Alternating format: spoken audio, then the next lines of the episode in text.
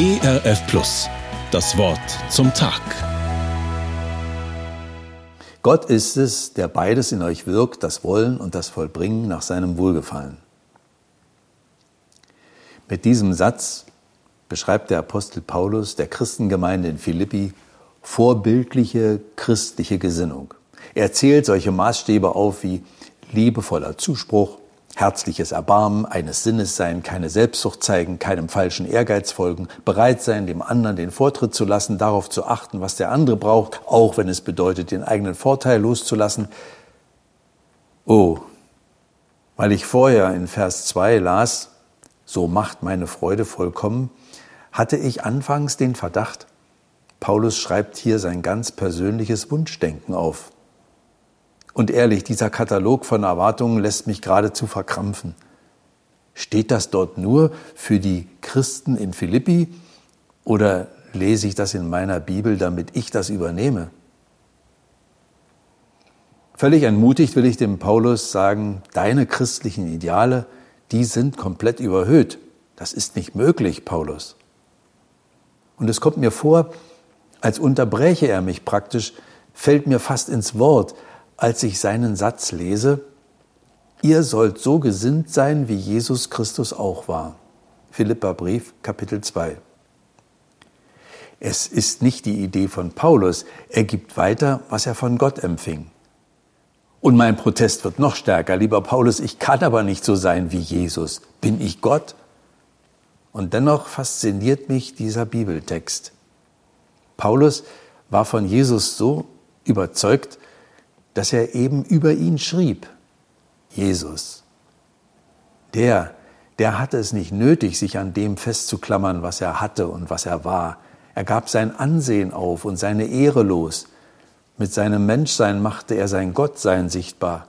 Seine Größe zeigte er darin, dass er klein wurde. Er wurde der Herr, indem er als Knecht diente. Er schuf einen Weg zum ewigen Leben, indem er starb.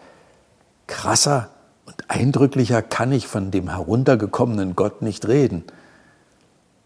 Verwechselbar war er mit jedem anderen und wurde doch unverwechselbar, einmalig, weil es ihm nur um eins ging, Gottes Ehre sichtbar werden zu lassen. Er brachte bei den Menschen Gottes Liebe zur Sprache.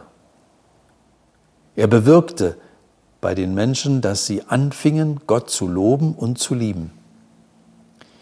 Mein innerer Aufruhr weicht mehr und mehr der Bewunderung.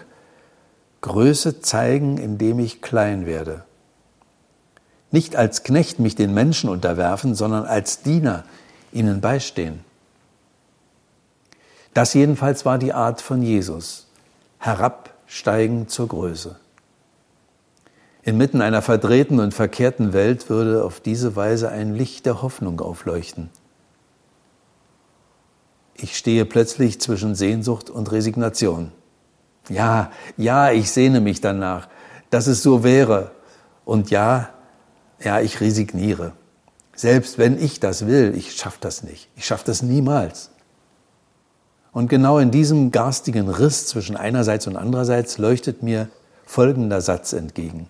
Gott bringt euch dazu, dass ihr nicht nur so handeln wollt, wie es ihm gefällt, er sorgt vielmehr dafür, dass ihr es auch könnt. Philipperbrief, Kapitel 2, Vers 13. Das ist es. Ein Aufbruch zu fröhlicher Gelassenheit und mutiger Abhängigkeit. Die fröhliche Gelassenheit stillzuhalten und Gott an mich ranzulassen, vielmehr seine Worte in mich reinzulassen. Ich erwarte die Veränderung von innen. Ich muss nicht sein wie Paulus oder Jesus oder Gott. Ich darf das sein, was er aus mir hat werden lassen. Das ist eine fröhliche Gelassenheit. Aber in dem Satz steckt auch Mut zur Abhängigkeit. Ich muss nicht mehr tun, als wozu er die Kraft gibt. Und die Kraft, die er gibt, reicht aus. Gott gibt nie zu wenig. Ich muss nicht Quelle sein, nur Brunnen. Nicht aus mir muss ich das schöpfen, was meine Mitmenschen brauchen. Ich darf mutig weitergeben, was ich von Gott habe. Abhängig sein von ihm das schafft Gelassenheit, für Mitmenschen da zu sein. Das Wollen, das er in mir vorbereitet, erfüllt er selbst mit Kraft. Und so kann ich das tun, was ihm dient und den Menschen hilft.